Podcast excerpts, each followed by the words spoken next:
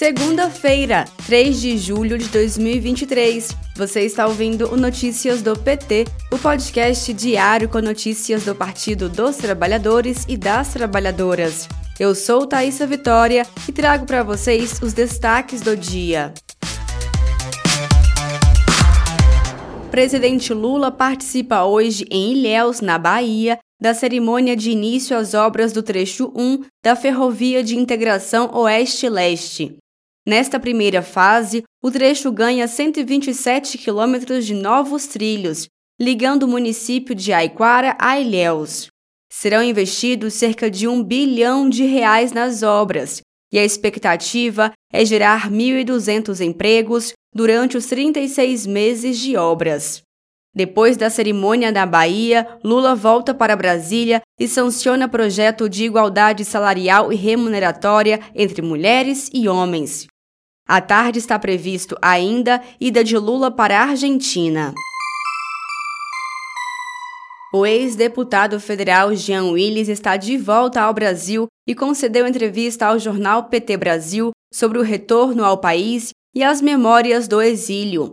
Jean falou sobre a inelegibilidade de Bolsonaro e quais são os principais desafios para a democracia brasileira, além de contar os seus planos para atuar na reconstrução do Brasil.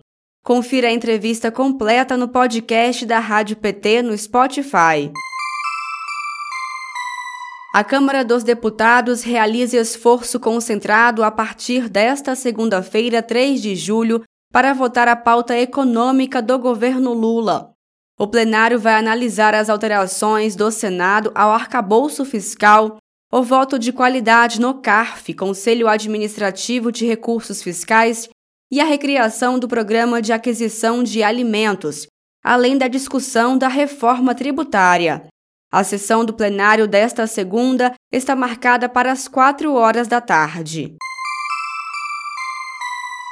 Um em cada três veículos parados em fiscalizações da Polícia Rodoviária Federal no dia do segundo turno das eleições de 2022 foi abordado no Nordeste, onde o então candidato do PT, Luiz Inácio Lula da Silva, construiu sua maior vantagem sobre Jair Bolsonaro na primeira etapa da votação.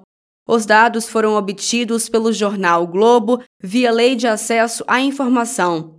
Os números da PRF mostram que 2.887 veículos foram parados no Nordeste em fiscalizações de equipamentos obrigatórios e de identificação veicular, tipo de blitz que provocou reclamações de moradores da região no último 30 de outubro.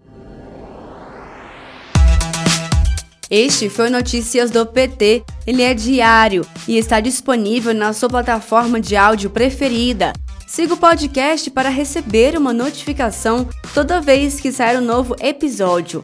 Se você gostou, deixe 5 estrelas na avaliação e compartilhe. Você encontra mais notícias como estas no portal do PT em pt.org.br. Muito obrigada pela sua companhia, boa semana, até amanhã!